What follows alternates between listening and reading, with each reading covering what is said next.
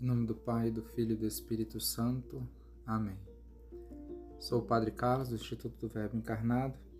Hoje vamos meditar sobre o Evangelho de São Mateus, de Nosso Senhor Jesus Cristo, segundo São Mateus, capítulo 20, capítulo 5, de 20 a 26.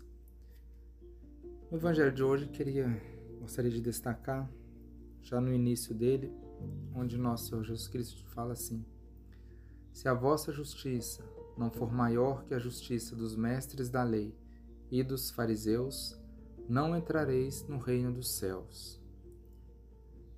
Depois, mais, pra, mais adiante, no versículo 22, ele diz assim: Será condenado ao fogo do inferno. Então, essas são, são duas realidades né, que muitas vezes as pessoas não, não refletem muito sobre elas, né? O inferno e o céu, reino dos céus e inferno. São realidades que nosso Senhor Jesus Cristo, em várias passagens do Evangelho, fala desse tema, né? É, onde haverá choro e ranger de dentes, é, né, na vida futura.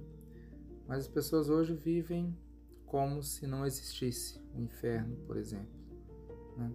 As pessoas vivem é, pensando muito em si, nas suas coisas, nas suas vontades, nos seus quereres e não se preocupa muito com a vontade de Deus.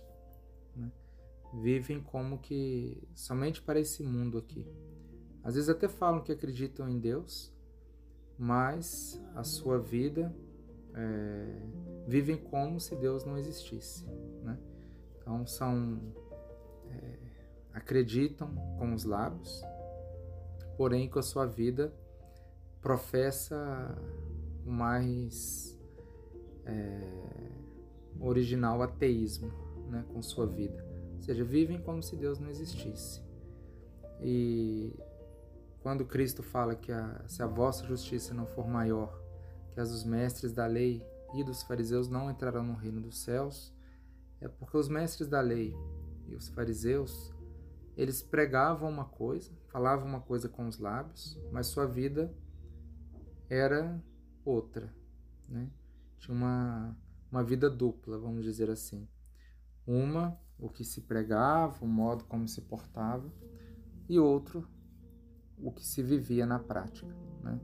Então, é importante refletirmos sobre isso, pensar como está a nossa vida, como estamos vivendo os mandamentos, porque se estou vivendo como fariseu, como mestre da lei, fala uma coisa e vive outra, não entrarei no reino dos céus.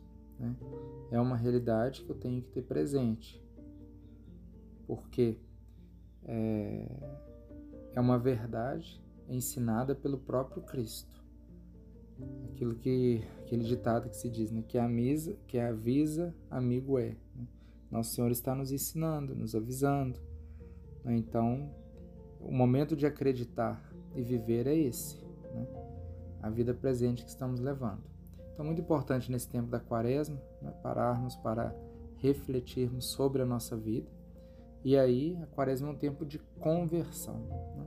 Então, é importante nos converter de verdade e mudar de vida, né? para seguir conforme os santos mandamentos. Louvado seja nosso Senhor Jesus Cristo, para sempre seja louvado.